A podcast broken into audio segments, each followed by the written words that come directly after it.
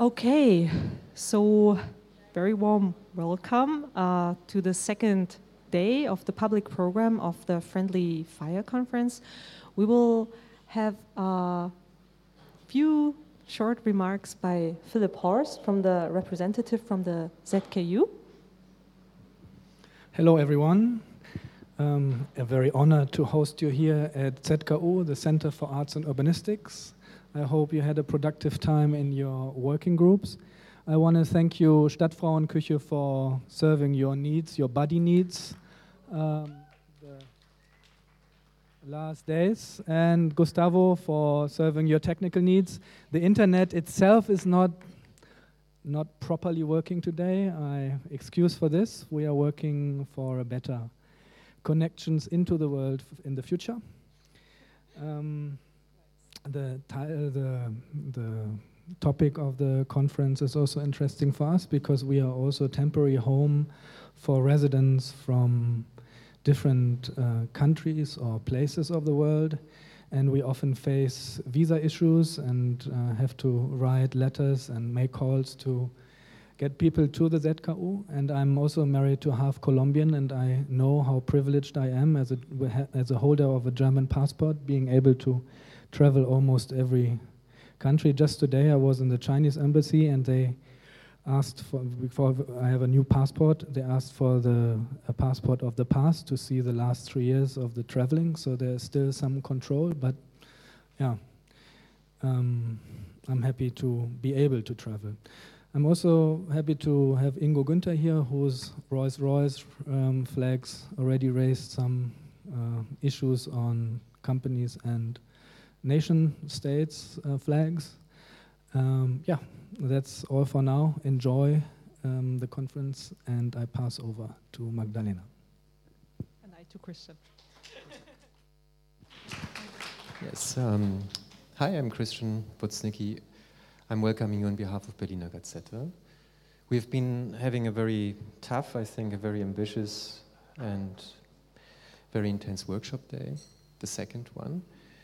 Tomorrow afternoon at 3 o'clock, we are going to present the workshop results, and everyone who's coming in here for the talk tonight is very much welcome to join us tomorrow at 3 p.m. It's also open to the public, free entry, and you're going to see some very exciting um, that have been created um, in the last two days here at the ZKU, dealing with the topic of citizenship, the topic that we've been dealing here in the last two days and also at last night's um, public talk with James Bridle and Eleanor Saitta, where James, I think, raised this issue of um, cognitive noise. You may um, remember it, and some of you who haven't been there yesterday, let me just a little um, reflect upon this in my in my um, welcoming remark. So I think it is this cognitive noise that um, is an important issue to focus on nowadays. Is there anyone in the room who knows the 50 Cent Army? Who, have, who has heard about the 50 Cent Army? Two people, that's great. Um, so the 50 Cent Army is, and you may correct me, um, among other things, responsible for creating such cognitive noise in China. And this is practiced as some kind of um, censorship. It is a form of censorship in, in China where it is about, um, yeah, as, as we talked also yesterday, creating um, bubbles of, of attention that lead us nowhere, that distract us from actually realizing what our collective desires are and what our collective actions could be about. So it is this cognitive noise that I think is becoming a form that we have to kind of challenge in a variety of ways as a form of censorship that also neoliberal reality as such is, um, well, how do you say, um, put cutting down on us. So I'm coming to this conclusion after um, spending some very stressful days of preparations and noticing so many cases of emergency in, in, in, the, in the course of the, the preparation week. It's really amazing. It was a, a, critical mass of emergencies that have come together in, in the last days. So health issues, job issues, um, um, personal problems, so-called, even people related um, to the victims of the incident in New York that was labeled a terrorist attack. I don't know much details about this, so, but um, up to many other issues, including visa problems, of course, also, and and really just just incredible stories um, including including the companies going bankrupt, locals locals local struggles uh, such as evictions. Uh, we have, I think, a couple of guests that couldn't come to, to this conference that we have had invited. Um, that that were part of trying to fight back uh, police or, or mafia, local mafia, uh, to try to evict them or the neighbors and so on. So it is, it's been really confusing to deal with all of that, and I was so happy when we were able to start the conference with, yeah, a lot of positive energy and a lot of very, how can I say, um, stimulating talks and discussions. But this has been kind of like in the background of, of, of, our, of, of, of our work in, in, the, in the weeks of preparations. And it's, it's um, on the one hand, or let's, let me put it this way, it is I think it's at least shown us um, that there is just so much going on um, in, a, in, a, in a sense that, that we, we somehow seem uh, to have these difficulties today to be able to, to come together um, as, as, as a group, as a, as, yeah, as a group, and to, to realize our collective desires, to, to realize things that we could do together due to all these things. And I, I have got the impression that comparing this also simply to, to what we've been experiencing in the past 17 years, this is the 17th edition of the BG conference, annual conference, um, this is really something different now. And I get this, I get this impression that all these, all these incidences, all these emergencies um, are also very much the topic of the conference that, that we are dealing with in two ways. On the one hand, we're trying in Friendly Fire to focus on the conflicts, on the crucial conflicts of our day. And I think that all these emergencies that, that we've witnessed in the last days are definitely an indicator of these conflicts, if not even expressions of them. Then, the second point, this is, has in some way or other, I think, also to do with the issue of, of citizenship. Citizenship, we've talked also yesterday, with uh, James Bridle and Enos Saitta is considered today like this major um, container for ourselves. It's somehow something that defines us. But of course, at a macro level, meso level, depending on how you see it, from which perspective, um, is also, of course, the state that is the container here, and that is kind of uh, seemingly out of joint, somehow kind of like in a critical condition, somehow not really, you know, providing this type of, let's say, stability in our lives any longer. Um, if it ever did, I don't know. But um, somehow um, doesn't doesn't provide this stability any longer. That that that kind of like yeah would allow us to actually do the things to focus on the things that we feel are important, that we feel do, you know, necessary to go about. So this this is really something um, that um, I feel I was uh, I felt important to share with you as an opening remark. I didn't want to talk uh, about this yesterday uh, because we had just this opening uh, kind of like yeah um, mood of let's let's start. We are happy that that it starts and so on. And um, but yes, I mean this is of course not just you know pessimism that that that I'm trying to share or you know I'm not being dramatic. I think because I really just feel that this is some, this is our moment and and it has really become difficult to assemble to get together and to focus on the things that we together could do what we together could talk and think about and reflect about.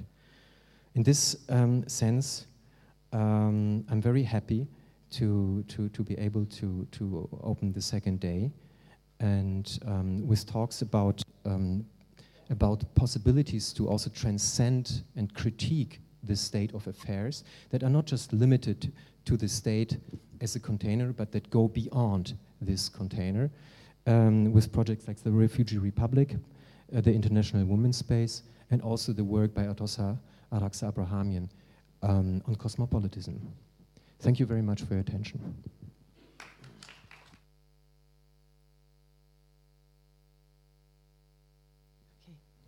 Um, I still need to use this, Gustavo? Okay. Um, just, uh, I want to point out to you, um, I'm Magdalena, together with Christian and other team members of Berliner Gazette. We organized this conference, Friendly Fire, um, and we have uh, two new books out this year. Um, one's called Fugitive Belonging, and is very deeply linked to the topics that we discuss here also at the conference. Um, and the other one is also interesting because it kind of came about uh, in the last four years um, at conferences like this that we did. It's called A Field Guide to the Snowden Files in Art, Media, and Archives. And um, yeah, both of the books uh, on your way out, maybe later you can you can buy them. You can you can just have a look at them, um, and if you buy them, you support our work, the conference, and so on. Um, Uh, Christian mentioned, I want to invite you all to come also back tomorrow at 3 p.m. when we have uh, the workshop presentation that we mentioned, and you maybe wondered what this is all about here at the at the Waltz. So this is what we've been working on. Uh, many of you are also here in the audience tonight, but um, in the last two, two, days. And tomorrow you can learn more about what this is about. And uh, we will also have a, a keynote tomorrow by um, Felicity Scott and she will be discussing with us the question how citizenship is changing in war times. And if you want to ha have a look before, go to Open Democracy. They just published an interview in English with her we did, so you, you're prepared. Um, tonight, of course, we will welcome uh, Ingo Günther on the stage and Jennifer Kamau uh, and Atossa Araxia Abrahamian via Skype. Um, uh, we know Ingo now for a long time. He is also uh, author in Berliner Gazette. And Jennifer, she has become an important part of our community in the last years. She was at a conference before um, as a speaker, and this year she runs one of the workshops as a moderator. Um, also, if you wonder if this is going to be recorded or documented or anything like that, you can go to this the, the website that we put up, uh, berlinergazette.de slash friendly minus fire. So you can find uh, everything there also. Um, I will hand over the microphone to Harsha Walia now, and just a few words about her. Um, first of all, I have to point out Harsha is amazing. She's a, right? You agree? Yes. Uh, no, she's someone who can, like, when the first time I heard her speak, she was able to touch my mind and my heart at the same time, which is a quality that I really admire and, and have deep respect for. Um, and she also has been coming back for several years now to our conferences. She was a keynote speaker, she's a workshop guest, and tonight she's the moderator on stage.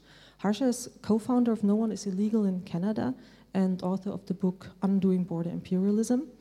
And if you want to go also online and check out one of her latest projects, it's called Never Home neverhome.ca, and it's a comprehensive multimedia project about legislated racism in Canada. And on its first day, it got 1 million hits when it launched, so it's quite amazing. And also, another recent and important project is a legal and uh, survival guide for refugees crossing the border from the US to Canada. Um, there has been a high rise, she pointed out to me, in these numbers uh, since Donald Trump got elected in the US. And um, uh, this guide is available in 20 different languages and is a really useful resource uh, for people crossing the border and the problems that they face. Um, yeah, I think that's all I want to say for now, and I'm handing over to Harsha. Thank you.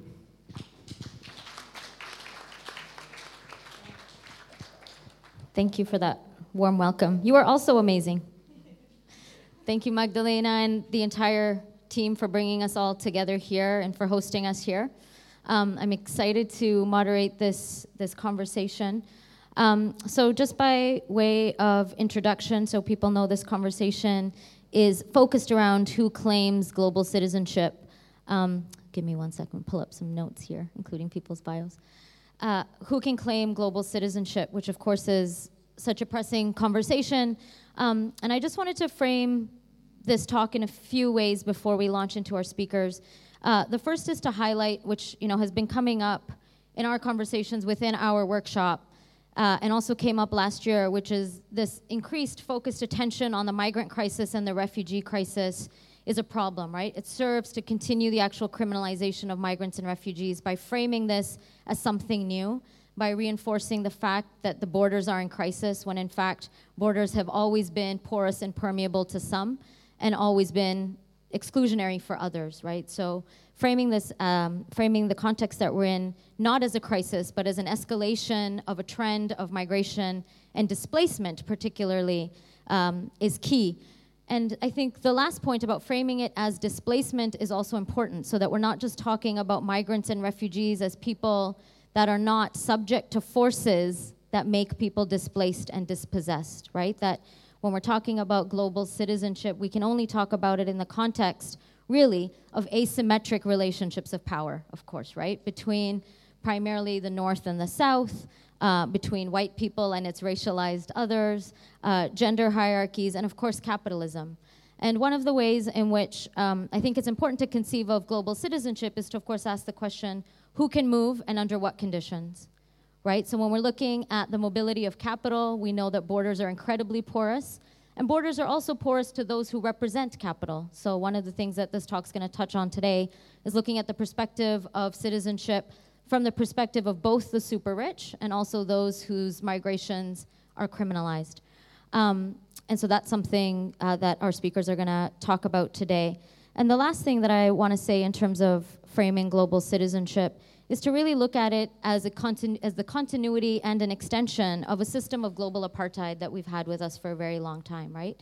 Um, and when we understand it as apartheid, and if we understand apartheid as, as a system that is not just about physical segregation, but various forms of segregation and exclusions, I think we start to see the border not simply as a physical uh, as a physical iteration, but as we know, as a form of governance, as a form of jurisdiction that is both externalized and internalized at various sites beyond the border itself.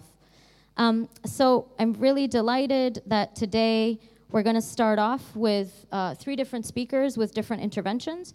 So first off, we have oh, I have different pieces in different places because everyone's bios in different places.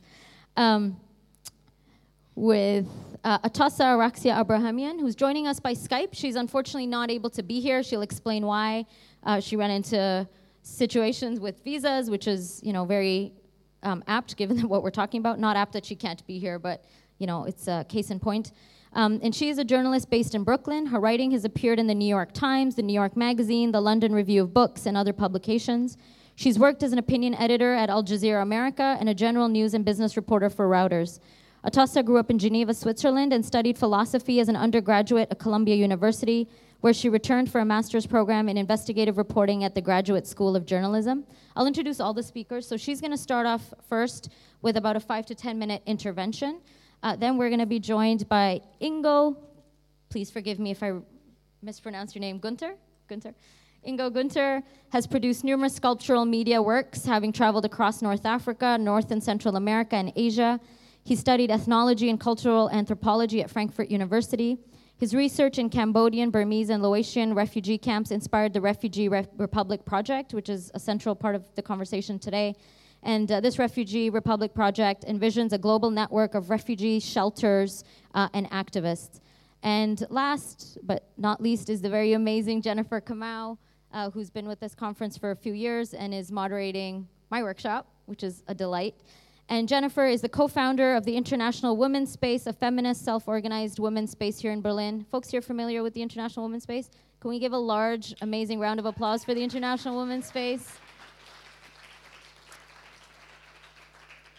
And Jennifer is going to uh, respond to the two previous speakers, particularly to respond to them, but also to offer us ways of resistance and resilience um, that's happening that is self organized, particularly by women as a feminist response to borders and to patriarchy and to racism. Uh, so let's introduce Atossa here on Skype. And so Atossa has uh, five to 10 minutes by way of reminder, Atossa. And if you see me waving, that's me, the moderator. I'll give you five minutes.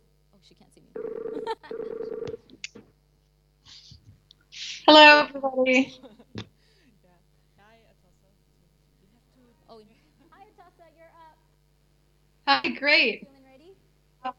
Yeah, I'm ready. Awesome. You've got five to 10 minutes left. Okay, terrific. Well, hi, everybody. Um, I guess I have some explaining to do about why I'm not physically in Berlin.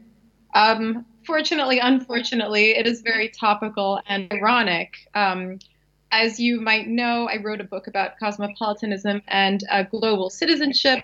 I traveled the world to write the book. I have three passports, and yet right now I find myself stuck in the United States and unable to travel because I am applying for a green card and I am um, I can't leave the country until I get travel documents. If I leave the country, I have to start my whole application again. So that's that's why I'm not there, and I'm very sorry, and I wish I could be. Um, however, I won't let that stop me from giving my talk. Uh, and today I was going to talk a little bit about two visions of world citizenship or global citizenship, um, and how these two versions of global citizenship are exemplified by the stateless rich and the stateless poor. Um, and my way into this is by telling you a little bit about how citizenship, passports, national citizenship, became something that people would buy and sell on the open market. So um, the sale of permit residence permits uh, goes back to the 80s, but the sale of passports really, really took off in about 2005, 2006 in the Caribbean. And the way that this started was that a Swiss consultant named Christian Kälin, he's German, uh, paid a visit to St. Kitts and Nevis and entered some discussions with the government. The St. Kitts government has, uh, has a provision in their law that allows them to sell citizenship for investment, but nobody knew about this law. No one was really using it. Rich people were not coming to St. Kitts. Um, and Mr. Kälin came to them and said, I have a great proposal for you.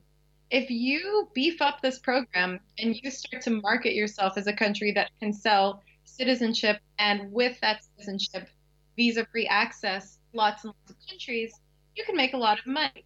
And the government said, huh, that's curious and interesting. Tell us more. And together with the St. Kitts government, uh, Christian Kälin and his firm Henley and Partners designed a new program where rich people could either donate money to St. Kitts or buy real estate and get a passport that way. This was a huge coup. Um, over the next 10 years, Kälin and his crew traveled the world marketing citizenship of St. Kitts and then of other countries because they repeated this in other countries. Uh, and they effectively established a market for passports. But the key, I think, to how they were pitching it was that they weren't going around telling hedge fund managers and bankers and accountants and wealth managers, you guys need to buy a passport or you guys need to buy your clients a passport because that sounds, you know, it doesn't sound so good, right? Uh, instead, um, Mr. Kälin and his team said, listen, this is a way for you to become a global citizen. And so, using the term global citizenship, they leveraged the sale of sale of passports into a massive market that uh, Bloomberg estimates is about a, a, billion dollars a year in revenues. Uh, I thought that was so interesting because the idea of global citizenship, as Ingo and as all of you have discussed uh, earlier today, uh, can mean lots of different things. It can be a very utopian vision of the world. Uh, it can be an argument to break down borders. Um, it can be an argument for full communism. It can be an argument for a completely libertarian free market state. There are all kinds of conclusions you can come to if you assume that everybody is, is at heart a world citizen. But global citizenship as a marketing tactic, global citizenship as kind of stand in for, for global status for the 1%, uh, I think is is very emblematic of the economic neoliberal economic system that, that we live in. And so when you have politicians like Theresa May saying, when you're a citizen of everywhere, you're a citizen of nowhere, as or as, as, as much as I disagree with the intentions of that statement, she's got a point, right? Because when the ultra rich have a monopoly, have the monopoly claim on being global citizens, what does that even mean about the term? So that's one way of becoming a global citizen. If you have lots of money, and the money, by the way, it's anywhere between about fifty thousand to a million dollars. Malta is the most expensive place to buy a passport currently, I think. Um, if you're not a rich person, uh, there are other ways to to establish yourself as a global citizen. You can you can travel, you can do all sorts of things. Um, but one a radical example of kind of grassroots global citizenship that I talk about in my book is the example of a man named Garry Davis. Now, Garry Davis was a Broadway actor. Um, when he was in his early 20s, he went to fight in World War II. He flew, he flew a plane.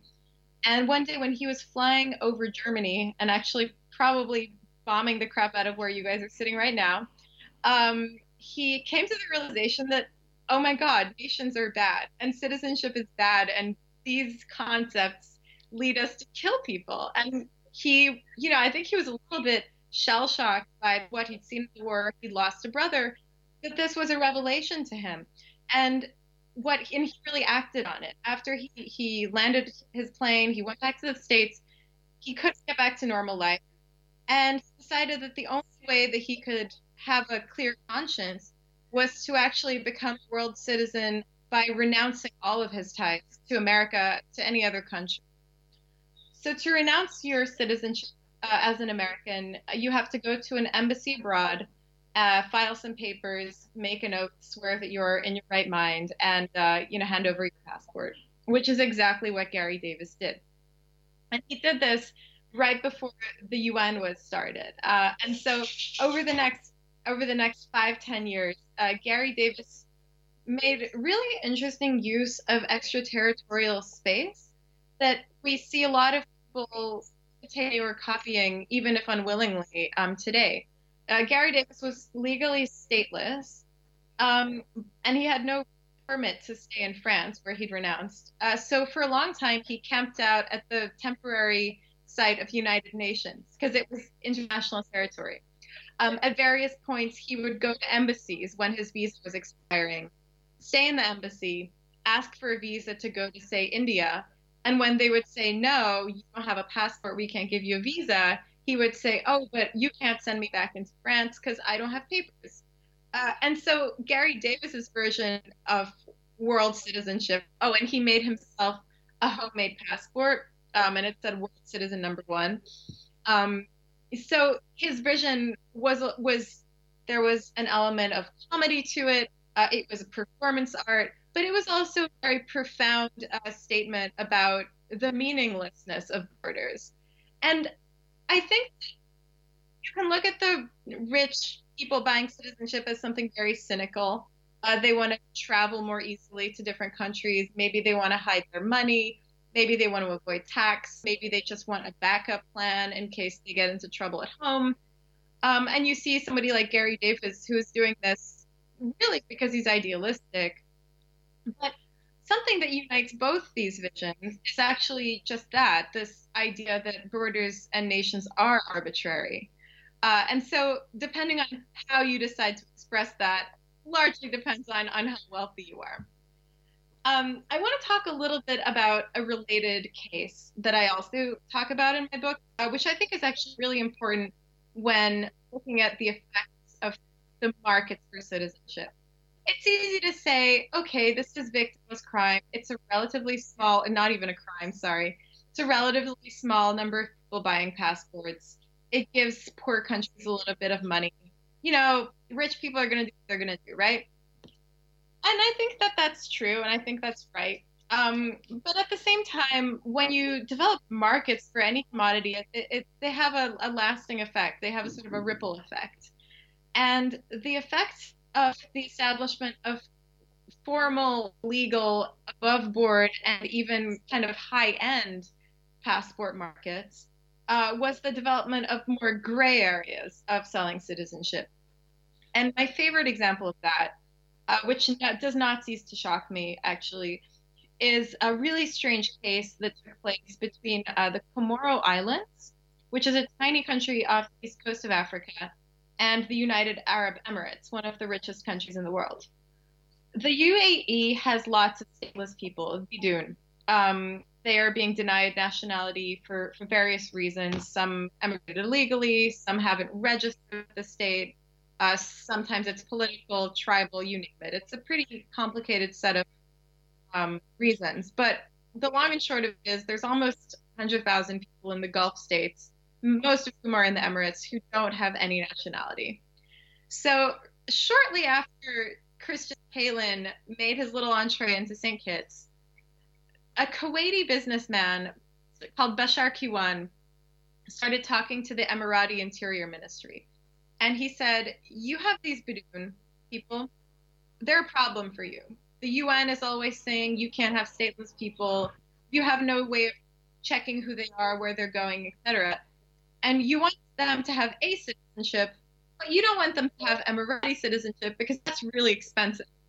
So I have a great idea for you why don't we just buy loads of passports in bulk from another country, convince the country to naturalize the Bidun, and ship over the passports in exchange for a large sum of cash?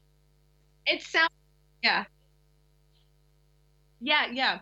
It sounds totally crazy. Uh, but it happened. It happened. And as a result, uh, tens of thousands of people in the UAE who were previously stateless are now citizens of the country that they had possibly never even heard of before receiving the papers. And to end, um, this is an example of sort of willful, forced global citizenship.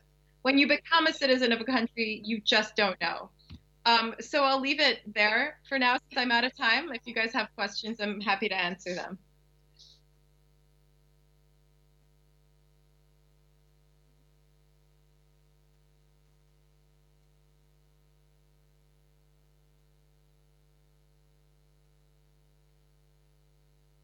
Uh, Ingo and Jennifer, would you like to come up here now that you've seen Atossa on screen? And Atossa, can you hear what's happening here? I can, yeah, and you can turn me off if, if you like. No, you can stay on. I mean, my okay. Hi. on screen. do you want me to turn her off, or does she want? She probably wants to hear, right? Yeah. Oh, is there a slideshow? Yeah, yeah. Ingo's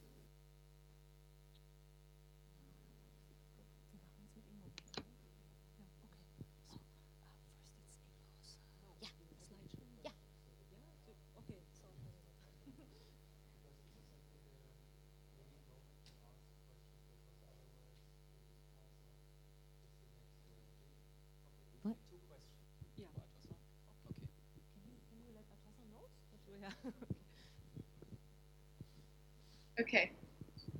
Hello. Uh, I have one question. Uh, you mentioned uh, a way of buying citizenship.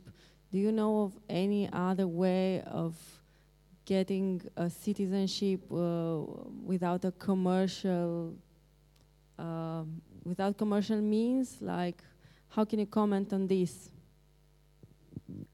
Uh, sure. Well, typically, uh, to obtain citizenship, you there are two major ways. Uh, one is residence, and one is through family. Um, so, if you get married uh, and you live in a place for long enough, you can apply for citizenship. Uh, if you simply live in a place for long enough, you can eventually become a permanent resident and apply for citizenship. So, these are all. This is a normal way that people become naturalized. Uh, it just takes more time, and wealthy people don't really like putting in a lot of time and effort when they don't need to.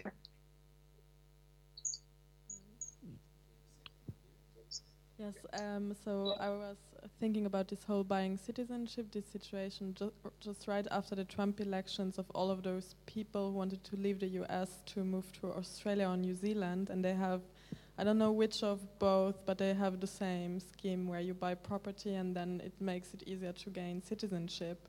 So it could also be like seen as uh, a political act. So it's not only for investment, but it's like taking a stance against some countries. Or like yeah, it was just a. I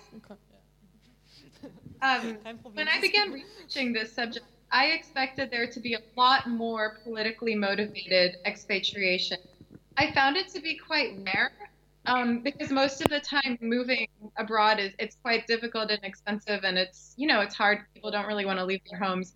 For sure, after elections like the Trump, even when Bush was elected, there were people who went to Canada, who went to New Zealand. Um, you know, it does happen. Uh, but the the funny thing is with the New Zealand case, and and if it's the same case we're thinking about, it was it was Peter Thiel who was the most high profile person who bought New Zealand citizenship by by investing in property, and he's actually an advisor to President Trump. So it's not even political; it's cynical. It's completely cynical. It's a backup plan in case he ruins his own country. I find it really deeply distasteful.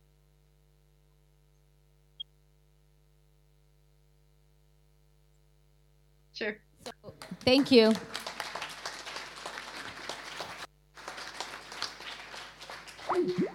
So I'll pass it to Ingo, who has a presentation and a slideshow, and then we'll have a response from Jennifer.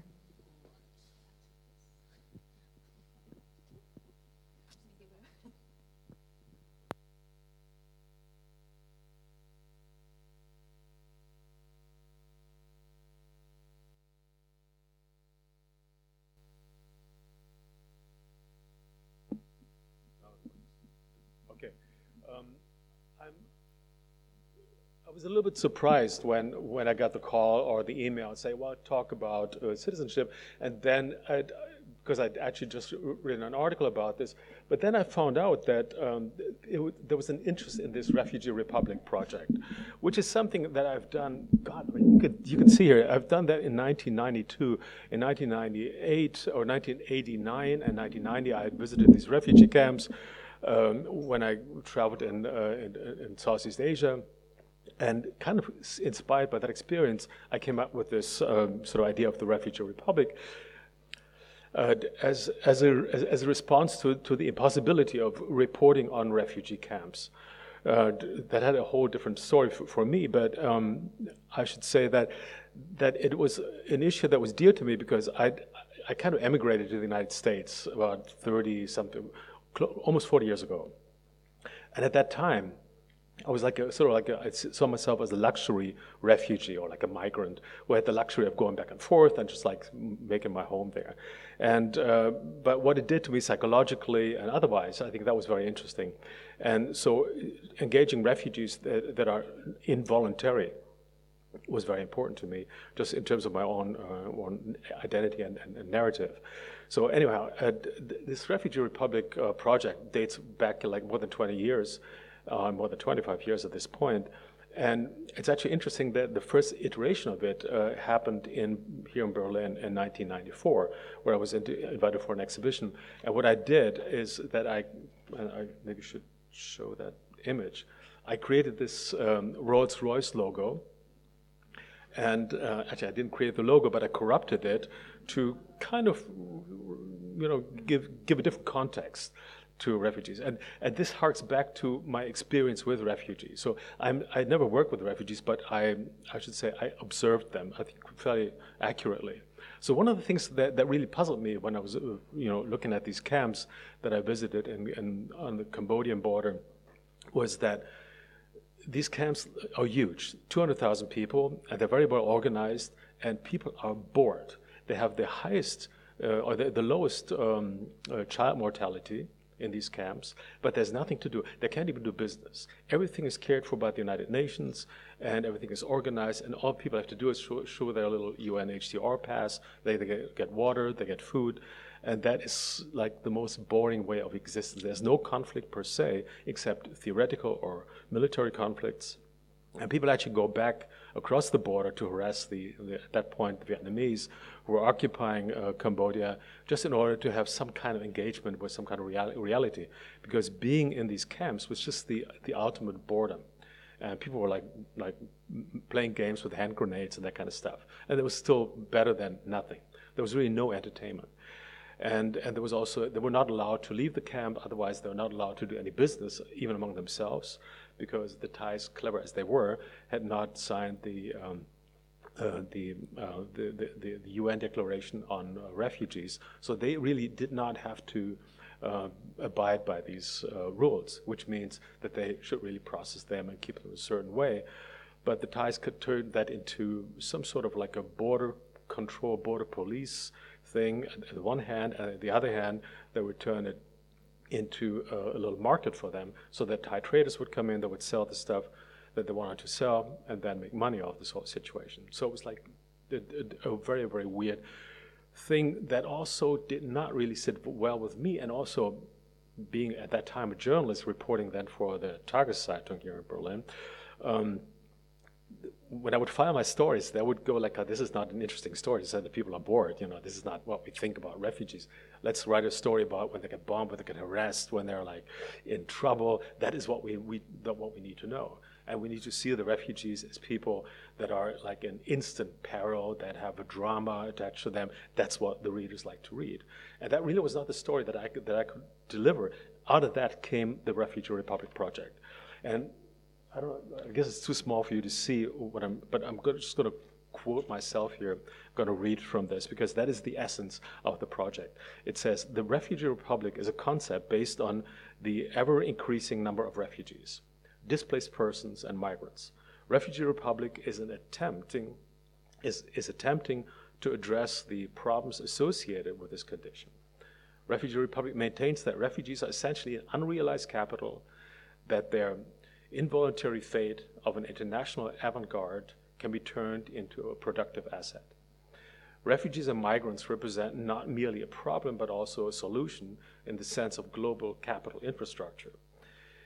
Um, if configured as a transglobal net that inculcates its own form of statehood, the world's refugee population in toto is the best candidate for the socioeconomic and political ideological avant garde of the millennium a refugee republic may become a model state for the rest of the world, which heretofore has relied on gradual modifications of exhausted historical or socio-political structures. And the historical refugee republics of modern history, like foremost the United States, show that the, study, the steady flow of foreigners is an essential part of the success of the richest country in the world. Yet, public consciousness of this fact is at a worldwide low.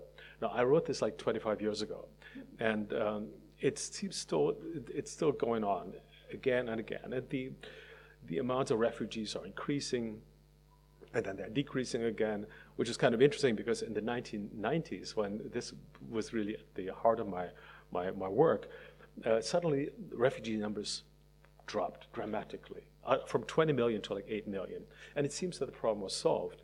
But what the UN at that point did, they said, well, we really only have a mandate to count refugees that are cross-border, because we're about nations, we're not about internal, you know, conflicts.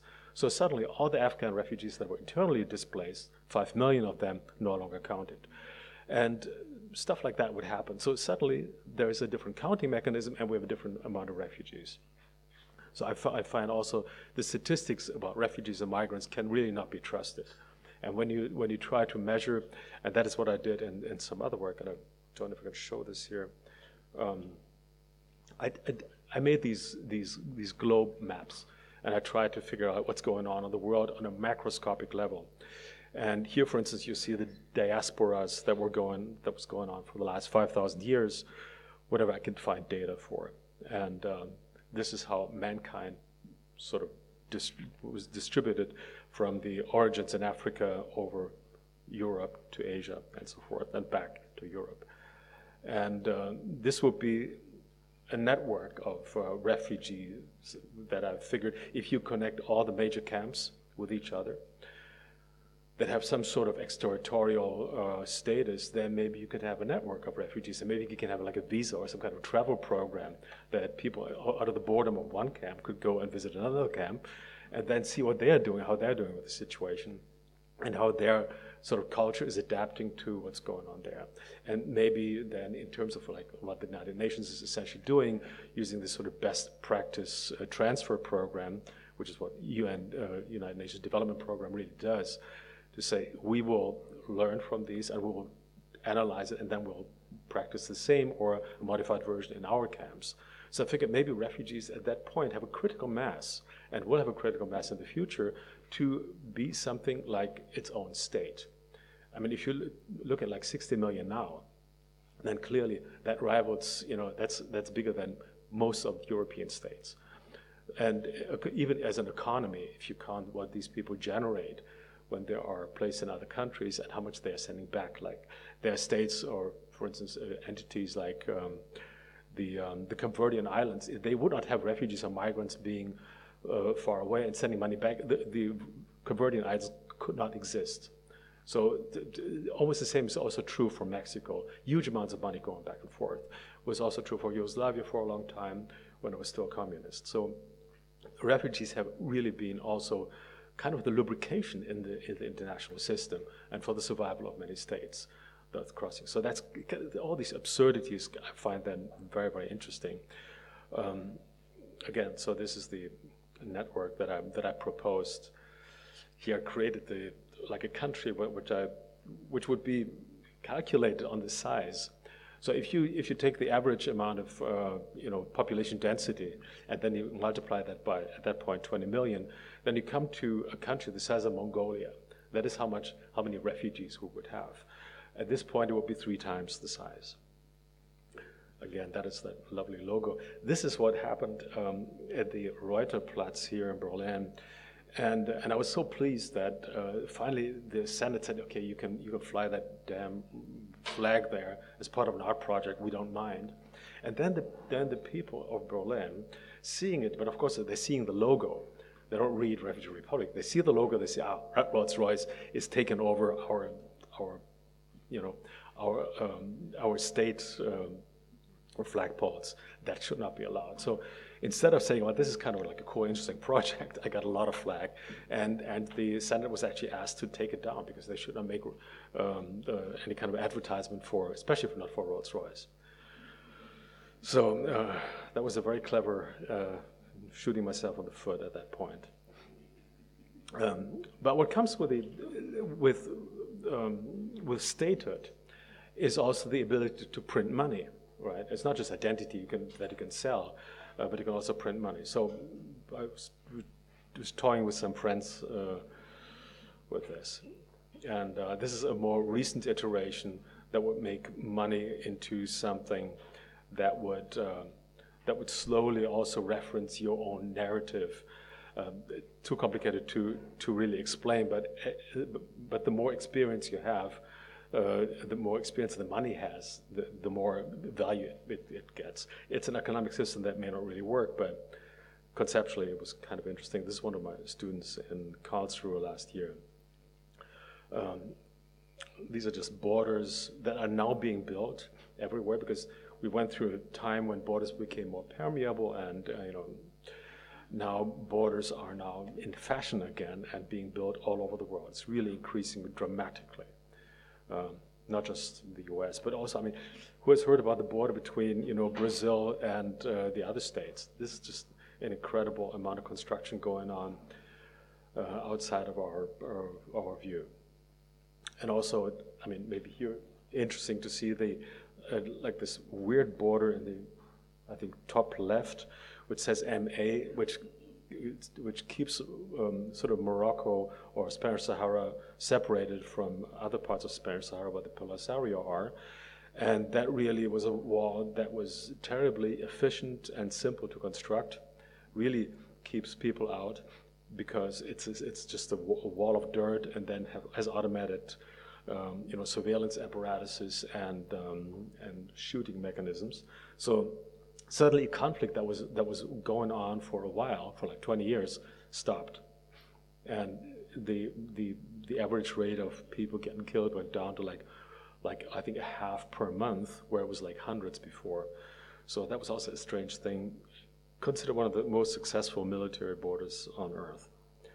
Um, so since I um, I was a bit maybe too crafty at that time. I also um, started this website in, in I guess 93, 94, and it was the first website that referenced refugees at all because the United Nations were just like considering, you know, using the internet, um, and I already had the, the refugee.net website, and they had not taken the UNHCR.org site. So I figured hmm, maybe I should take that domain and then uh, provide the information that uh, you know the UN is not providing.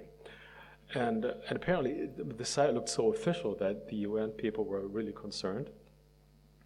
And, and, I, and I read about it then one day in The Economist that uh, they were really more than concerned, they were really angry. Not the UN so much, but some people, uh, like on, on the sideline, some lawyers said that this is really like a disgrace, that that there is somebody who's trying to sell refugees. It's not just that uh, he's trying to, you know, extort the UN HCR, like the the uh, Nobel Award winning uh, organization for money, which would be okay. But no, he's actually trying to sell refugees through through this. And um, this, of course, was not my intention to piss them off. Uh, it was my intention to well, kind of do an advertising agent, like do, do, do a job that an advertising agency would do, so that refugees get understood as, well, not really as capital, even though I wrote an essay called Refugee Equals Capital, but I wanted to show the, the ability that refugees have, the, that sort of weird mixture of desperation and avant-gardism that is, that is part of their, their fate, that that is something that doesn't necessarily need to be exploited, but to see refugees as just these poor, depressed people that need our used shoes is just an insult to refugees. It just does not see the potential, does not see the benefits that we all get by, you know, being being exposed or, or, by being able to interact with refugees and, and not allowing refugees to, to develop is just like a waste, really, on so many levels. So that's that's what's behind this. And then eventually, UNHCR got their own, um, you know, got their own um, the website called unhcr.ch, and they ended up with this wonderful disclaimer uh, on their website for a while. Anyhow, um, um, I guess I don't have that much time, but I have so much more to say about this. Um, well, um, the website now is pretty much defunct, so I'll just go through uh, like uh, some visuals here very quickly. Um,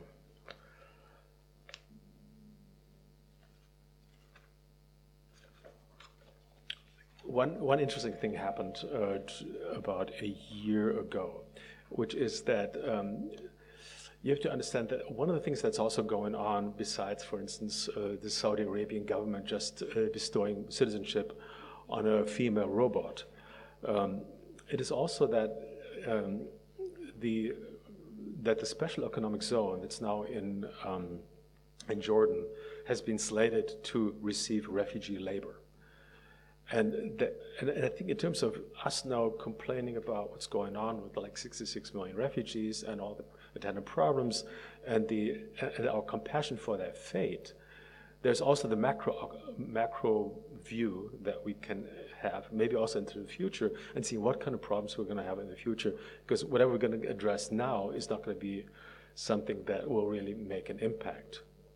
And I'd suggested, in a, in a way, way back when at the World Economic Forum in 2000 to have something like a combination of, so, of, of, these special economic zones with refugee, uh, maybe, maybe using refugees or allowing them to work and allowing them to practice their culture, which is another thing that is breaking down when you have people in this in these sort of very uh, tight corsets of UNHCR administration, that people cannot exercise, cannot, cannot solve their problems. And that is what really culture as a, uh, as a problem solving mechanism is all about. So the, the wonderful thing is, in a way, but also highly problematic, is that now there is something going on in this, in this special economic zone, and then these refugees are now being trucked there or about to be trucked there to, to actually do some work to be productive to make something and make also make, make money. And this is being supported by the European community in a way that this is going to be um, not going to be taxed so that it has like a, a fair advantage in the market. It's, a highly interesting uh, proposal, highly problematic, but there's actually stuff going on that is going on on a large scale now. This is uh, sort of from an, an, article in Foreign Affairs magazine um, and uh, also in the South China Morning Post.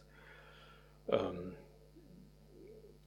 I have also, of course, toyed with the idea of passports, but I was inspired by, uh, by an artist, uh, Matias Jaramillo. He made this, this passport that was not an actual passport, it was just a passport cover, something like what you see there. So all you do, all you have to do, and you'll be amazed. People, I had this on my website, people would actually print this out. And, and how people get, get to print out this stuff in a refugee camp beats me. And that goes back 20 years. People already had the, the kind of wherewithal and the kind of craftiness to do that and then to try to use it. Um, this is the inside. It just said basically, you know, uh, I like to have free passage. I'm, I'm cool which is also what original passports used to say. Before we had photographs in passports, like hundreds of years ago, passports were just essentially recommendation letters, and they would not even describe people's uh, physical features. They would say, "This is a guy of great character," and, and you ask him this question, he will answer that, and you can trust him. Please give him passage. So um, this, for instance, is an old passport, about 200 years old, and this is an even older one. Um, and by the way, this is, uh, and I think uh, uh, I also just mentioned that this is Garry. This is the Garry Davis passport. Uh, I had the pleasure to meet Garry Davis, the guy that, that came up with the idea of uh, the world passport. But he kept on selling actually two people to um, that, that needed some kind of identification. Also sold identity cards, uh, driver's licenses, what have you. And it was apparently very useful, but he also made a good living of that. He eventually, I mean, he just died two years ago, but he made a great living in, in Maine, had his own little airplane, so, and he was a pretty happy-go-lucky guy as a result of this sort of business, but also uh, doing this. This is an art project by Lucia Orta and her husband uh, about the Antarctica World Passport. And this is the original World Passport designed by Matias Jaramillo. And this is the pocket globe that everybody in the 19th century was carrying around as to, to show how much of a global citizen they really were. And to just close uh, now, I would say that it's interesting how the how global citizenship seems to be a concept that nobody really wants to deal with anymore, except of course when you need it and you have money to shelter and stuff, or you have to probably have escapes route and have to hedge your um, your existence, such as you know Peter Thiel had to do, or thought he had to do. Um, it is, in, it is by far the, the globalization or cosmopolitanism has has been uh, really on, on the wane. It's been a wilting concept, uh, and especially in Russia, also in, uh, in, in, very much in Germany, but also in the rest of the Western world. Whereas, the, as a, the, like being a world citizen is, is, the, is still, for more than half of the world's population, the most important identity criteria. And these are people that are mostly in Africa and in, and in Asia. They really still subscribe to that idea, and they have also a very, very different outlook on the future of the world. So there's also a connection between this kind of optimism and, and with those people that don't have that many rights but wish to have them, they still subscribe to the idea of an open, open global market and a way to travel and a way to be represented and have humanity as, as the ultimate bargaining uh, power, as a collective bargaining power. Anyhow, thanks very much.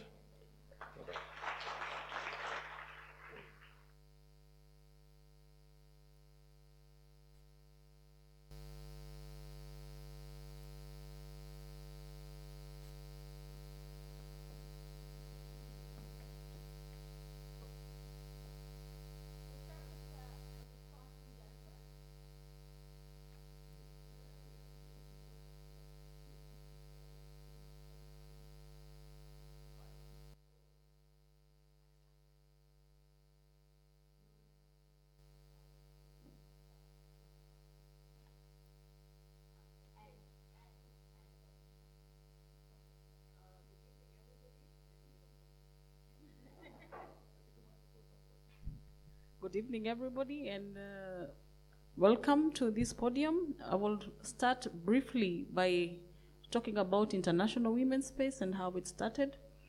It started in 2012, and it started it started at the Oranienplatz. That is when there was the refugee movement. It went to the occupation of Gerhart Hauptmann Schule, and from the Gerhart Hauptmann Schule, from the occupation of the Gerhart Hauptmann Schule, we occupied a women's space. So the women's space started as an occupation of the occupation of the Gerhart Hauptmann Schule. And, and the reason why we came up with the women's space was the need to address women issues that started from uh, different uh, perspectives from the refugees, from the immigrants, and from the movement itself at Oranienplatz, which was very male dominated.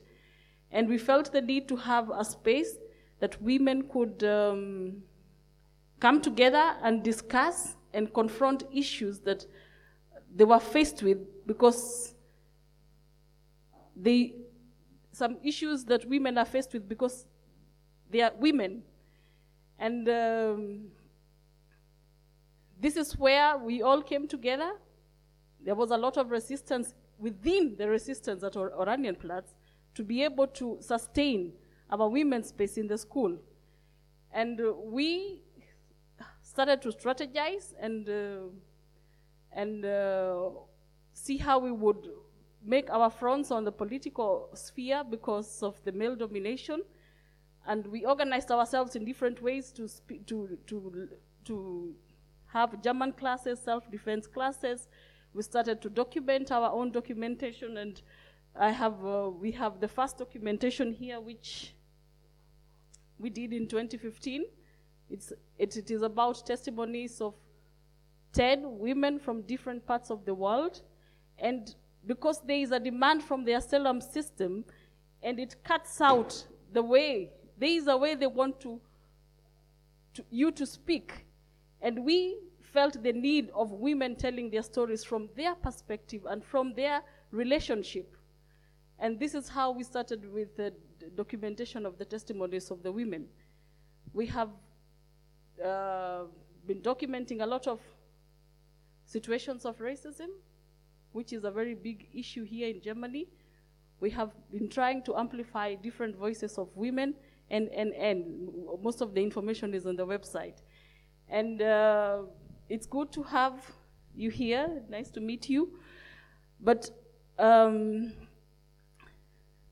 I am a little bit skeptic because when you spoke, speak from this perspective of a white person and you're speaking about refugee and kind of, I have the feeling it's like you're commodifying the refugees. This is the feeling, this is the kind of feeling I feel.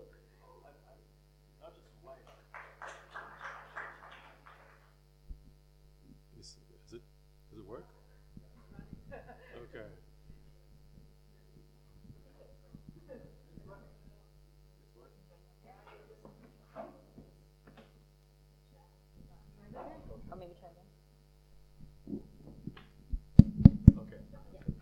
All right. Um, yes, I'm not just a white guy. I'm also middle-aged and uh, and a man.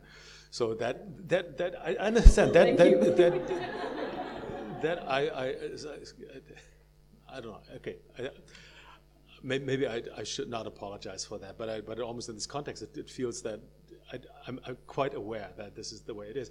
And, and to illustrate that, um, and you're, by the way, you're totally right about the commodification. This is something that I very consciously try to do, because I thought that was the language that people would understand. That those that people that have the power, that have the investment, that have the capital to do it. Because I thought refugees are, after all, a result of capital flows going wrong and the application of, uh, let's say, established rules of, the so-called ruling class that, that were that had these sort of unintended and sometimes unfortunately intended consequences. So uh, I, I, I would I would actually come to um, to conferences and, and in, a, in a business suit and say, well, ladies and gentlemen, we have this uh, new investment vehicle here. Uh, so if you really want to invest in refugees, I have this thing for you. And I actually started a company called the Refugee Republic Corporation uh, in Nevada, uh, had 20 million shares. And I figured for every refugee, you can actually buy a refugee, but you wouldn't invest it to the refugee's future. But to but for people to feel that that refugees, as you do, that can be commodified, seems to be uh, just going against any kind of ethical standard that it may have. At the same time, this is really, I mean, we are all products in the sense of uh, the, the sort of capital structure. And as such, I think if we can find a way to not to destroy the system, but actually work with, not within the system, but to expand it to the benefit of those that are not benefiting from it. And then I think something is gained, even though it doesn't look good, I agree. I find it very racist from you because it's really racist. And I still would not understand whose interest you are serving because if you were a journalist and you were in these refugee camps, of course, you are working for, you, had, you, are, you are serving the interest of somebody. And I would imagine that if, because sometimes we try to identify ourselves in fights that are not related to us, but what was your fight in this? How, how did you relate to it? And how? Uh, it, it was purely. It, it, it, it was the luxury that I had that I could go there that I had, I had additional time to, to, to kill literally. And I said, what can I do with my time? Because I was stuck in Asia for a while for other reasons. And, and I figured this is something I always wanted to see. And I'd seen part of the Vietnam War by airplane by some coincidence. And so this experience still stuck with me. And, and the fact that, uh, that this war that ended in 1975 still produced refugees down the road is like a domino effect uh, that, that I couldn't understand. I really wanted to see with my own eyes what these people had to go through and to confront my own sort of stereotype of refugees. And that it did, and that I learned refugees are not what I expected them to be. For me, it sounds like a very white, privileged person who was trying to kill the bottom, but at least you would have done it in a more human way, you know? And, and a different approach, for example. And uh, I don't know if you want to say something? Well, I can, I can tell you. Uh, I, if, if, I may just respond to that, I mean, I, I, sort of understand the discomfort that you have with this approach, and that echoes what many people do have, and I understand that. But at the same time, you have to understand that the way that, that these camps are being run, the way that the whole situation is being handled, is not to the benefit of the refugees. It does not work at least in my book, it doesn't work and it needs improvement. And it's not, it's not being improved by people saying, well, these are poor people, let's give them their, our, you know, let's give them a big hug, you know, because we like them. And really, they, they, they shouldn't be there. Just declaring that does nothing. But trying to figure out why things are the way they are, why things are being run the way they are, that, that I think is a benefit. And to seeing also who makes money off these refugees and to tell that story, I think that is a worthwhile story to tell and they, because it is a market. For instance, the refugees that we have here now, just do the math. I know something about shipping and boating, and I know that for if you give me two thousand dollars, I can get you at least fifty refugees across the Mediterranean. They may not arrive alive, but I can eh, make fifty thousand dollars. Right. So without this as being part of, of, an, of an international economical and technological sort of structure that now exists that allows me to go on a website, order a boat, get the engine for it for less than $2,000 and, and send 50 people into the Mediterranean. If that wouldn't be the case, we wouldn't have these refugees. And if that wouldn't be the case, also, we wouldn't have 66 million refugees today if they wouldn't have the, the means and the ability to actually to, to extract themselves from civil strife and, and, and war. So in, in, in a very, very odd way, and you're going to hate what I'm going to say, these refugees are also part of the incredible success stories we have had as, as, as humanity and using humanitarian values and also having all these technological achievements. That is what made this refugee um, wave possible. Because otherwise, these people, many of these people would be dead, right? And this is something we did not prepare for as humanity. Go for it. Yeah, you're itching. You're itching. no, I, I have seen these discussions of refugees and the way um, I've seen the discussion of refugees and how, especially journalists, even in the media now, with the discussion about refugees, not with the refugee. And sometimes I wonder how you expect to get solutions discussing about people and not including these people in the discussions. So how do you expect to come out with, with solutions for people who have their own mind, who have who who look at things from a different perspective than you look at it, and you have the you have you feel obliged or you impose yourself to speak for this kind of people. So, welcome to the Friendly Fire conference. um, I'll, I, you know, moderation is not neutral, so I'm going to pipe in because I have, I have a few minutes to, uh, to respond, and then we're going to open it up to the floor. So, thank you both for, for that exchange. Um, I mean, I will have to echo what Jennifer is saying, and I think, at least for me, and go, my, my question and my comment would be that uh, I don't think anyone in this room is likely here, or in general, is defending the administration of refugee camps. There is no doubt that the administration of refugee camps is a system of control uh, and, and, you know, intentional bureaucracy intended to contain people and contain people's movement. Um, and you know that, that boredom that you described is very deliberate, right? It is very deliberate to set up a system intended to psychologically kill people's imagination and well-being. However, I, I'm, I don't think, and absolutely the response is also not charity. It's not this benevolent gesture towards hugging people and charity, as you, said, as you said, but I'm not sure how rejecting both of those responses necessarily implies this capitalist response where refugees become capital or labor. And you know, the special economic zones that you talked about, that's definitely a model that the UN is looking at. It's also not new. Like special economic zones in Bangladesh and India for have a long time employed migrant labor. That is the model of special economic zones. That they're, they're entirely about the extraction of cap, uh, extraction of labor for the benefit of capital.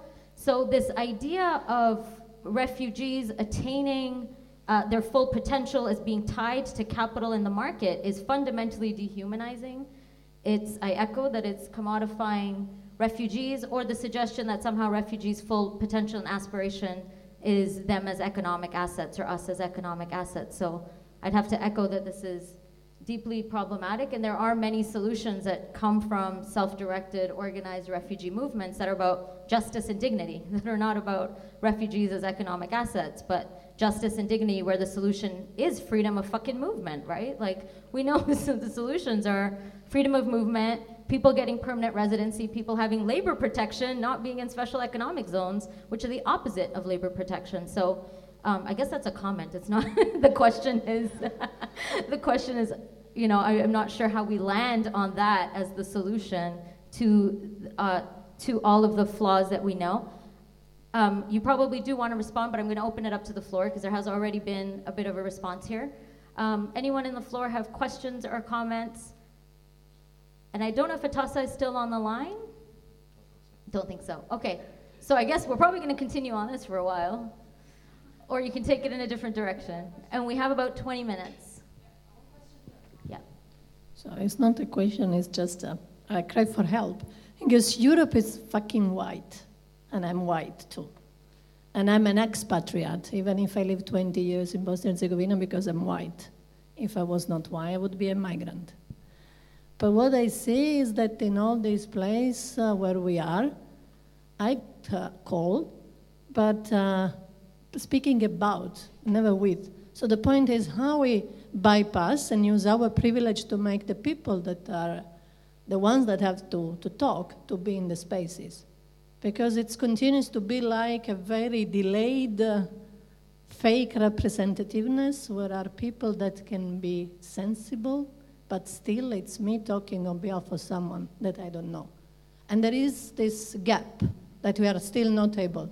It's like bringing women to conferences, but now we really need, because Europe is white and refugees exist because of colonialism, not because someone is having money to transfer. It's because of colonialism, because we have fucked up the entire world.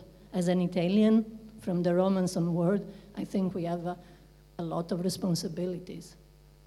So the point is how we, we help using our privilege to not open up the doors so that the people who has the things to say can be in the space where the things need to be said.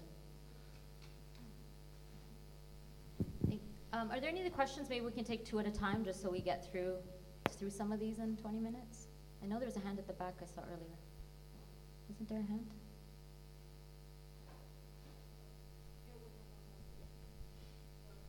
Just an extension of the previous previous question or comment. I think it's uh, less of a um, matter of using the privilege and giving it to somebody else because it's already again this colonial mindset. It's more about stepping back and looking at which media you consume.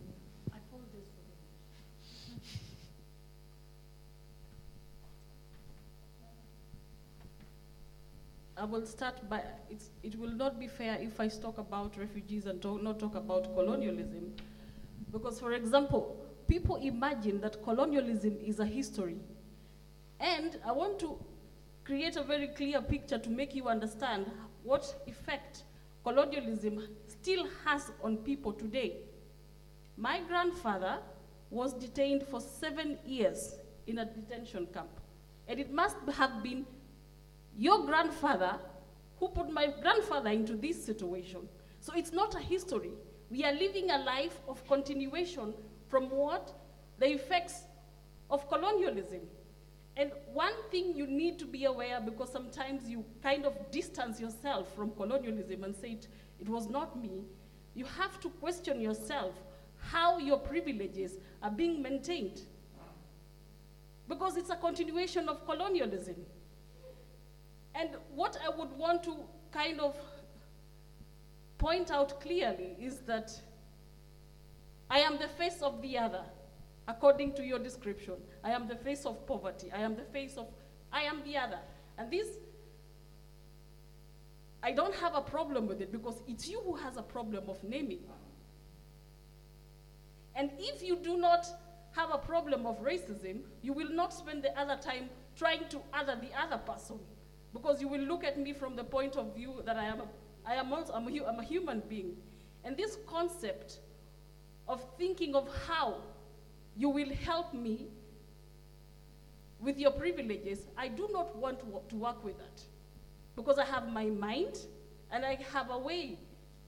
I just need to find a platform to find my own struggle. For example, what we just did. I want you to reflect on the things that are oppressing me in your own country. And we work together on a level of solidarity, not from the concept of help, because this help concept is also the savior concept that in the end has no results. This is just my input for now.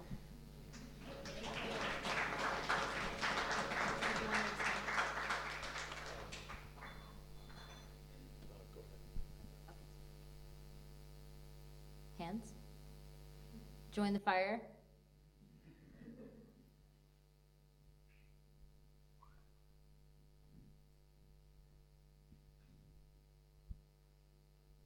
I mean, one thing maybe I can say in the meantime is that, uh, also responding to what you said earlier, that um, that it's problematic to have or to offer solutions without having a dialogue with the people that uh, require the solution, right?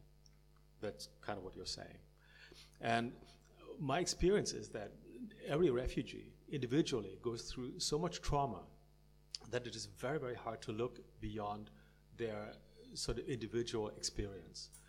And that sometimes the sort of macroscopic view of looking at the sort of like a, like a stratified refugee experience, or not even refugee, just migrant experience, would be very, very interesting and helpful. Because then you can really see the dimensionality of the problem because there's a huge difference between what a person individually experiences and the and the and the fact like the and the numbers that drive policy. And that has to be reconciled somehow. And i thought it was my uh, and, and it was my privilege. I think if i have the privilege i damn better use it so that i have to if I can go to these camps, I better go to these camps and I figure out what is going on, how everyone makes a different kind of deal, a different arrangement, and how there are different modalities to deal with their predicaments, and to somehow distill that into something that maybe make it like offering not necessarily a solution, but different perspectives on this issue. Because that, if somebody is so traumatized as most refugees are, you cannot immediately think of it as a global phenomenon, even though maybe, maybe you know, but it's, it's, it, it, it does not help with sort of like an analysis of it. Two questions here. Thank you. Thank you for that. Hi, I'm also a kind of a conceptual and social practice artist, and I'm just curious, knowing what you know now, would you do it different? Um, that's a good question. I think, uh, well, the parameters of what I thought were desirable, God, they were very, very different 25 years ago because I thought one, for once, you know, that was kind of pre-internet, you know. The biggest thing that I thought was necessary was to um, to offer communication, to not just to, to use the human, uh, the, the United Nations Mass Media Declaration, and to use that as a human right, as opposed to just saying, uh, you know, you need food and shelter, but you should really also have the ability to communicate. Because most of the, and that at that time, I go back to also studying German refugee camps and, and, and centers. The biggest fights that were breaking out was over telephone access. So that is something that could have been easily, and today is basically a solved problem. But of course, it creates other problems down down the road. Um, so communication was, was, was really number one on my list. And, um, and then also having sort of micro, uh, micro radio uh, in, in the camps. That idea was picked up by an organization called Internews, and they started doing that in, uh, in the African camps in, in, in Sudan. And um, so that I'm, I'm, I'm okay with. But basically, what I thought was necessary for a democracy, having the transparency and having communication, uh, that that would solve auto, almost automatically by, you know, by empowering people. It would solve the problems. That hope I no longer have. So I might, I would do it very differently now. Thank you for that reflection. Uh, we have one here, and then, whoa, bunch of questions popping up. Amazing. So in the front, actually, no, sorry, next to Cassie. Third row? Yeah, you had a hand, right? Yeah. Yeah, they had their hand up first. Sorry for taking up so much uh, mic time, but yeah, I was just a bit angry because I have a trauma history myself and uh, many people in my surroundings, and it doesn't mean we don't have agency.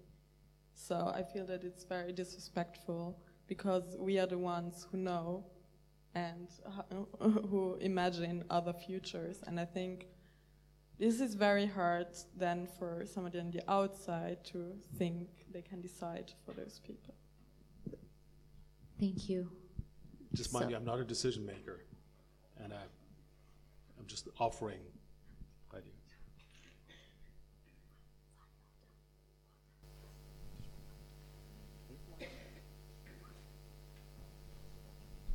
So um, I had a question for Jennifer. I wanted to know what your struggles are right now in your work. I mean, what are your priorities and stuff that you're thinking about, main stuff.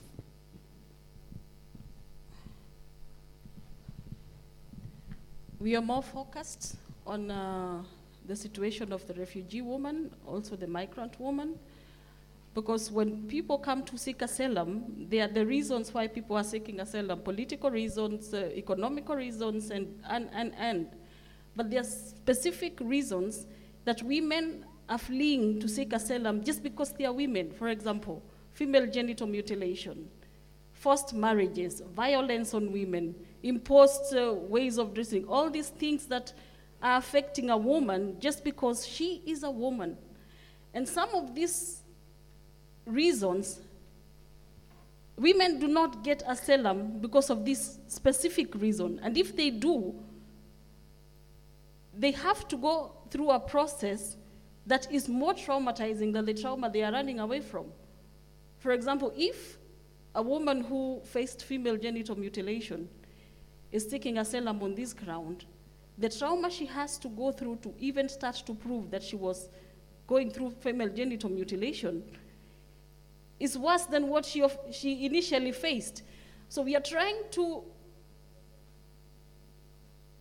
say and make demands that the asylum system should accommodate women who are fleeing for specific gender, I mean, because of gender persecution. This is basically what we are trying to, to, these are the kind of demands we are trying to make. The other thing, because people think women are not political. And women are political. The fact that you make the decision to leave your country and travel whichever way you travel, even if it's through the sea, this is a statement. And when you come here and you do not understand how a system works, it would happen to anybody.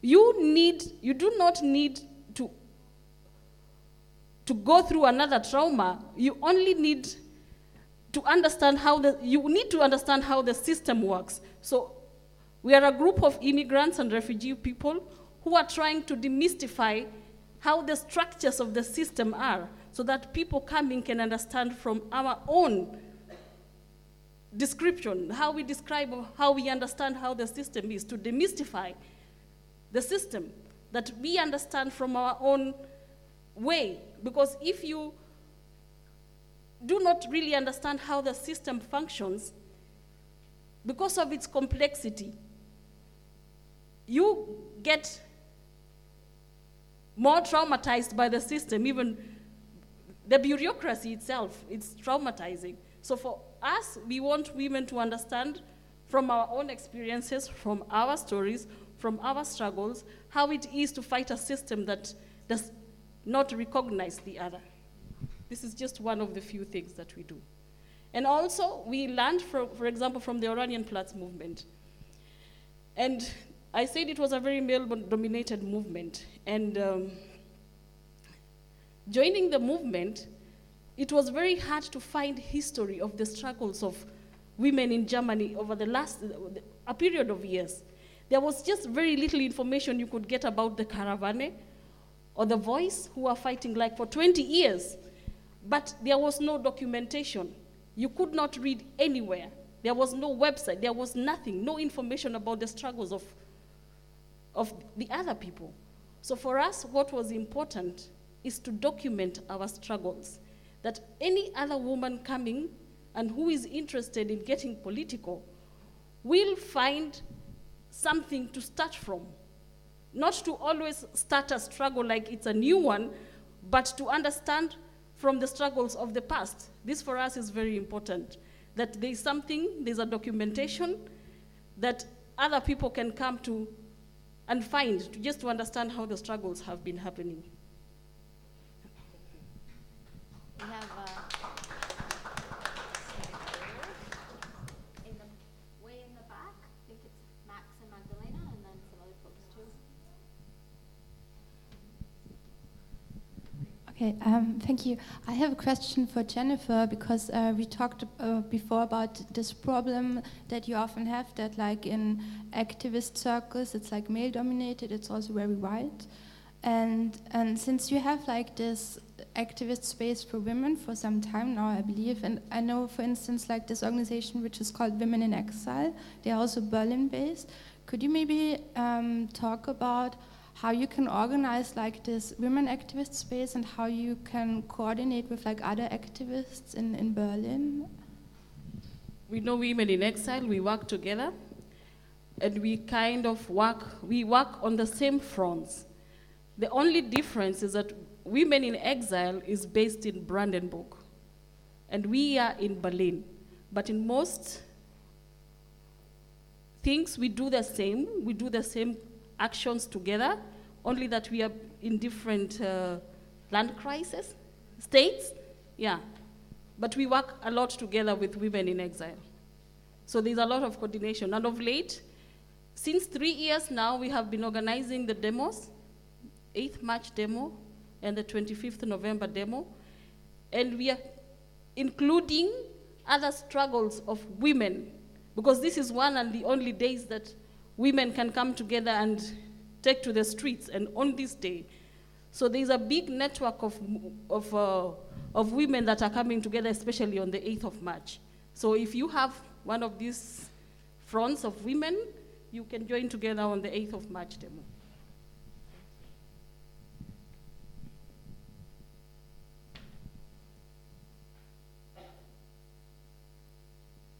Thank you so much. I also have a question for you, Jennifer. Um, it sounds like your uh, your work has been going on for a really long time, and the concepts of uh, related to migration and different forms or people going through the process of migration in so many different ways can uh, arguably has has changed and people's senses of identities have changed and things like that. And i'm wondering and also it sounds like in your collective over time i imagine people come in and uh, come in and out and have different bring with them different politics and concepts of migration themselves from their experiences. And i'm wondering how do you um, do you, have you taken time as a collective to re talk about or uh, come to a sense of agreement again about what your politics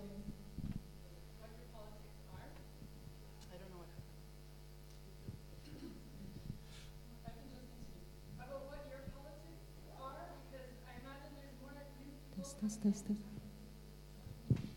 okay.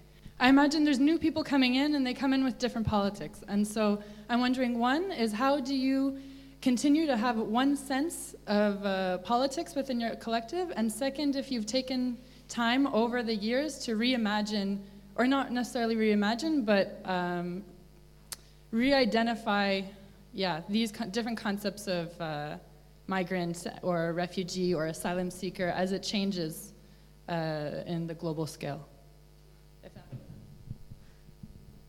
I, I'm not sure I really understood your question correctly, but we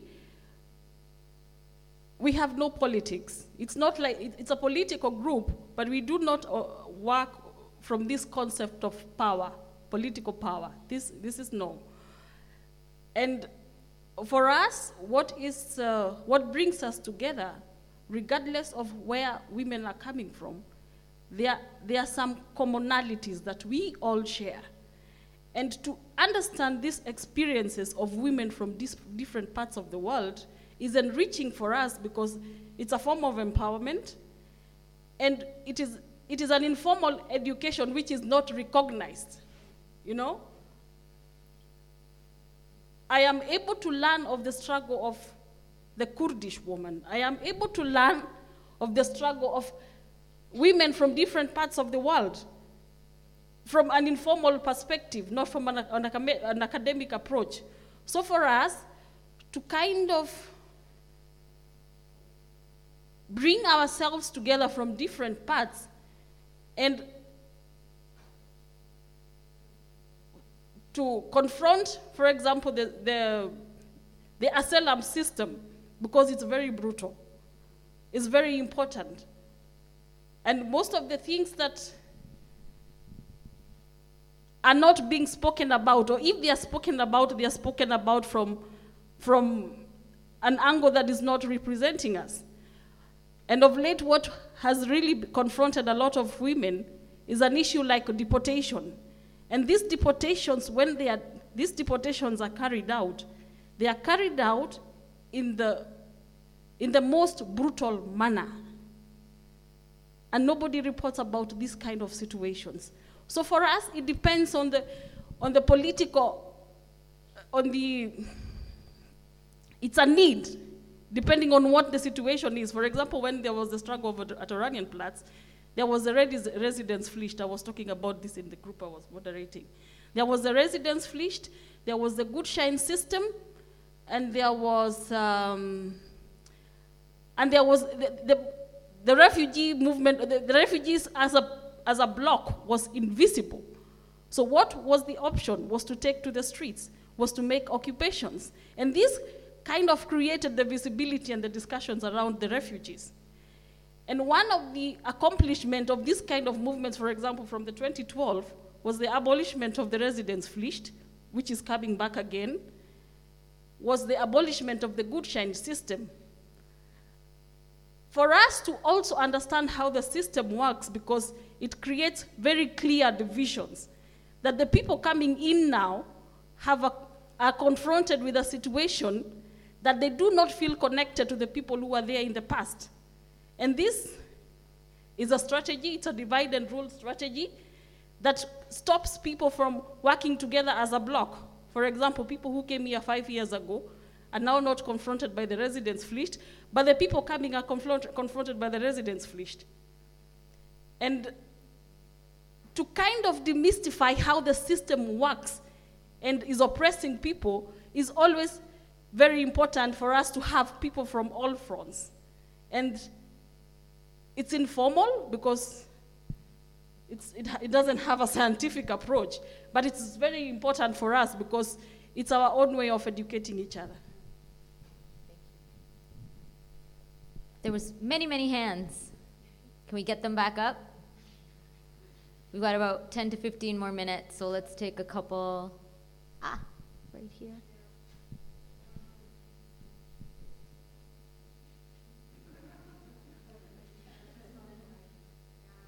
Okay, so it's just uh, more of a comment on one question and one answer from here. First of all, if you want to have a, di- discussion and build communication with us as refugees and migrants, uh, you should not have such um, uh, conferences and um, events only in German language, speaking about which problems we have and excluding us on the base of translation. So this is one thing. The second thing, and this is nothing new, what I'm saying is not new. And also the second thing, which is also nothing new, uh, if you want to speak with refugees and know about their situation and work with them, then you need to go to refugee homes, which actually exist also in Germany. And you can take the U-Bahn or the S-Bahn or the bus to go there. And many Germans already do this, and many European citizens also. okay. Uh, the second thing is um, I don't know, someone here said that um, it's very good that someone from outside the refugee or asylum uh, process think of the future of refugees, something like that, if I understood correctly. But uh, who told you that we need someone to think of our refugee, uh, our uh, future, as if we are not capable of thinking of our futures and planning them? We planned, um, we planned travels from one from continents to other continents. We came here and we find our way through this discriminative system. So sorry, we don't need any suggestion from anybody about our future. What we want is to work with you to modify this situation and to correct it in order for this Europe to be really the place for enacting human rights, not a discriminative continent. So thank you very much. Thank you. Maybe I'll just clarify. I think you guys were on the same page there, if I understood that comment earlier about refugees having, being able to self determine our futures. Yes. So, allow me um, a comment um, from the side. Um, also, perhaps uh, to, to enable to bring uh, Ingo back into the discussion. Um, I think what we have to look at, and I think this has become already quite clear um, through uh, in the course of the talk, that we have um, various, let's say, episodes in our recent history. And Ingo's project started in the 90s. We are now almost 30 years after. And um, methods of thinking about problems have changed, methods of conceptualizing problems have changed, and also our time, our, our predicament has changed. So this is, I think, has become a little clear. And what I would like to add on top of it, and kind of like expand this point also, is that we have to look at the fact that it is important nowadays that we work, um, that we pursue various strategies at the same time, that we work on parallel tracks, um, and that we kind of like, let's say, also try to communicate and have a dialogue between these different strategies and different tracks. And I see, for example, um, that this is dialogue is taking place right now um, on stage between these different strategies. And I just wanted to remember uh, or, or, or, recall that, that uh, Ingo's interventions, that because these were interventions, these were interventions in, into spheres that uh, were dominated by certain ideas. This is early 90s globalization, uh, neoliberal, um, let's say, borderlessness is the fantastic thing that we have. Early 90s is everybody's dreaming about it. Even post-colonial theorists like Arjun Appadurai write uh, basically glorifying stories about uh, the globalization that is taking place at that moment. And so everybody is in a, in a frenzy about what's happening at that time. And Ingo's project is basically going into these um, situations. And I think even at that time, nowadays, from a different perspective and in a different way, but even th that time, creating a certain, um, let's say, confusion also. We are confused by this project today from the, for different reasons, and we don't feel maybe at some point it, ha it has the best, let's say, so, um, way to talk about um, the best vocabulary also, because yeah, also the vocabulary changes um, with the time, as I just mentioned. But it has created, we have to imagine this confusion among those circles of those people who were just so crazy about neoliberal globalization and, and, its, and all its potential for, for, for the third world, including, and so on and so on. So I think this is just something that we have to also come, we have to bring back also into the discussion, also because not all of not all of us will be able uh, and, um, to intervene at, in, in the very same spheres. this is how I read Ingo's remark about his privilege, um, that you are able to intervene into specific spheres. You get in, in, invitations to specific circles that, uh, that you can uh, uh, intervene in. And this is, and this is something that, that we can take as, as an opportunity as in, uh, to, to politicize uh, our work. And, and that's, that's my, let's say, um, my, my, my um, appeal or my call to let's pursue different strategies, the different tracks, and, and, and let's, uh, let's keep the dialogue between them. Thank you. Thanks, thanks for the token male uh, response so far. Um, but um, I think, yeah, we, we would be having sort of like a false dichotomy if we want to decide is, you know, my approach, you know, any more or less useful than your approach. Clearly yours is absolutely necessary and, uh, and very, very valuable and very tangible, where mine is really on a very different level and uh, has also already played out has played out, has done what it had to, to do at the time, and a lot of the things that I had suggested were incorporated. I think in a positive way. But that's a project that's uh, that's over anyway, and very grateful that you do what you do. A few more. Thank you.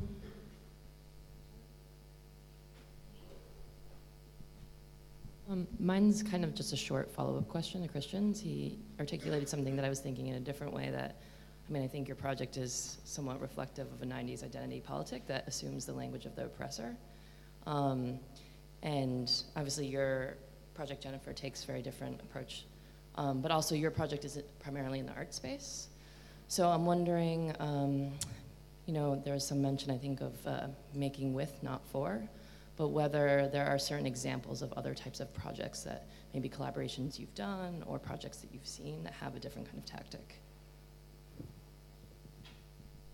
Just before either of you answer that, can we take a couple of more? Because this is likely our last round of questions. So we can take two or three more questions or comments.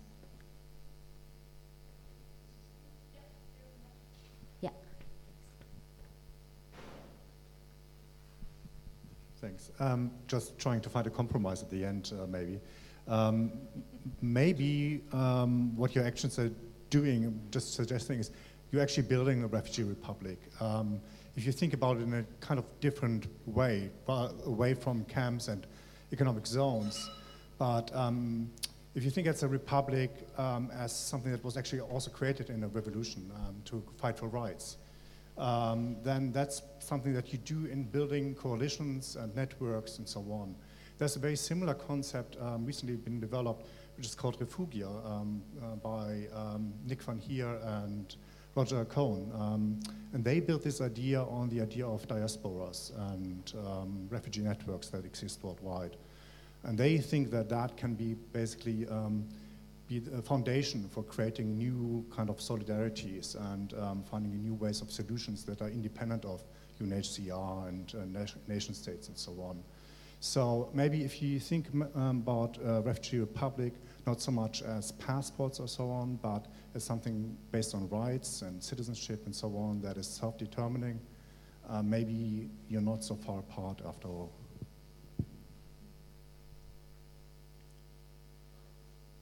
Few more? Uh, okay, so we got two more.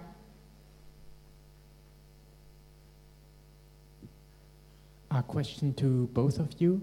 Where do you see the situation of refugees in 25 years? Since you started 25 years ago, where, where do you, both of you, Jennifer and Ingo, see the situation in 25 years? Thank you. We had a last hand. Someone pointed me to a last hand. No? Okay, I think. Anyone else? All right, we'll take those two.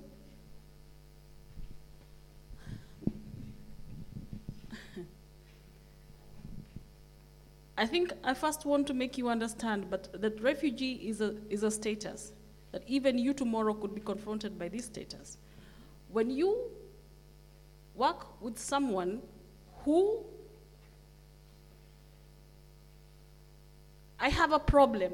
I mean, when you report about a situation with all your privileges, and you do not even give this report a, fa- a human face, a human feeling, this automatically, automatically, automatically for me loses its, its um, I don't know how I would say it. Maybe because I am directly affected and I, am putting too much emotion. But I cannot discuss around this, this because refugees are human beings. It's just a status. These people have names and they have, they are people, you know? And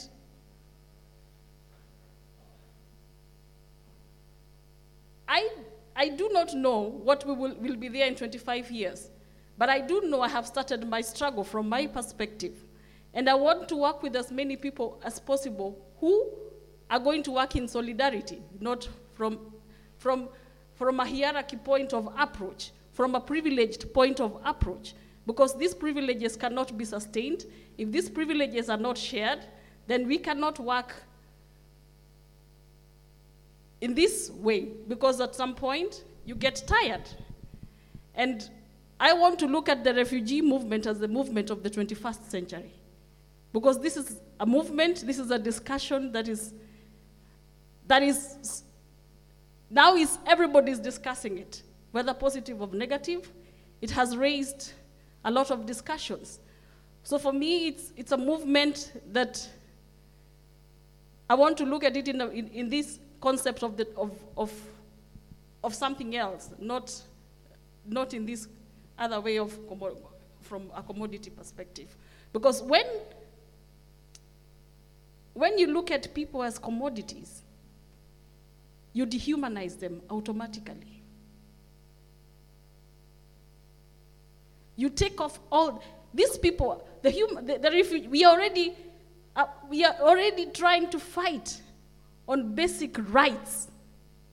I was just making a discussion today that sometimes you feel lost between fighting for the basic human rights and racism. So you're kind of lost. You do not know what, is, what to prioritize because even basic rights in a European country, because I'm not talking about Liberia, I'm talking about Europe, it's very hard to access these basics. And then you're confronted by racism. So if you lose, if, if you do not get sensitive about talking about people, then I would not be part of this kind of a discussion. I would not even want to work with this kind of people. Because being a refugee is a status. It doesn't make, it doesn't mean anything. It's just a status. It's a, it's a, and anybody can be this person. So let's not, even with the privileges that you all enjoy, for example, let's give things a human value, a human face. Let's try to be more sensitive.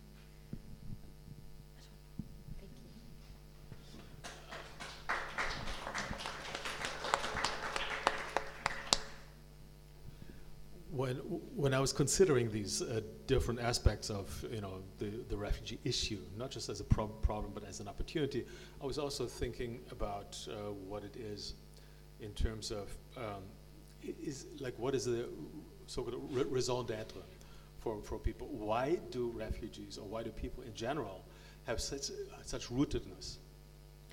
It it appeared. I'd, I found it in, in, my, in myself. When I was once, you know, sort of like a again, still very privileged uh, a refugee because my, like there was a terrorist attack next to my house and, and I had to leave for about a month. And even though it was all polluted, I had to come, I, I had this urge to come back beyond any kind of logic. I mean, I was, I think I'm smart enough to figure out that you don't go back into like essentially a crime zone or war zone uh, if you don't have to, especially if you have a home, you know, a temporary home like two miles away or, or three miles away where you can, you know, hang out for a month. But I had this incredible urge to come back into my house, and I had to go through all kinds of hoops in order to get there. And I would do that almost on a daily basis, just like some crazy person. So that that is one thing. The other thing, like on a larger scale, uh, you know, when the when the city of Hiroshima was bombed, and basically everybody died, you know, at the core, and everybody else had to leave. The whole city burned down, and it was inhabitable uh, for a long time. But in, almost immediately, people started to go back and try to rebuild that city, even though it would have been much more practical to go somewhere else and just leave that, you know, on its own. But this almost never happens in history. And, and so rather than, than uh, maybe a raison d'être, there's an émotion d'être that we have to find in order to really understand, uh, you know, what it also means to be a refugee. And that on top of the fact that, that migration is mankind's core story because we, we are like none of us are here because we're, we're always here. Because there was always somebody even our ancestors came here and they, they conquered it or they were they were brought here you know as uh, you know prisoners of war or something. There's always been this incredible violent history in our own history and in the history of you know this this part and any other part of the world. So i think that is something we can understand or we should understand. So to say that and i understand that too that you want to work with something that's tangible, that's right now, and that's human to human. Totally clear.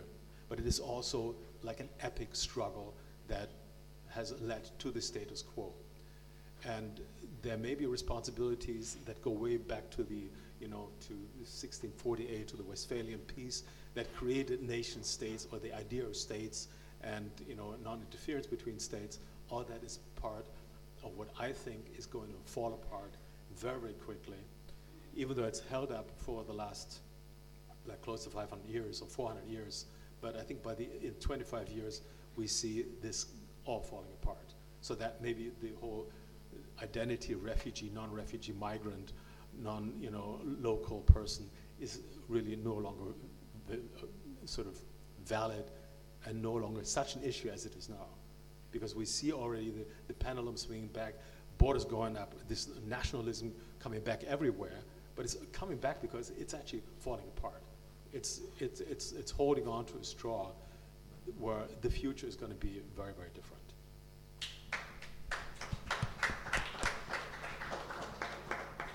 Thank you. Um, I feel like I have so much to say, and I'm sure there's people who have so much that uh, you want to engage with in terms of what's been said. But we are at past 9:30, 9:30 or past, so um, we're going to say good night. We can continue having conversations. And thank you to Atossa. Thank you, Ingo. Thank you, Jennifer, for that incredible conversation. And thank you all for being here. We'll see you here tonight and tomorrow.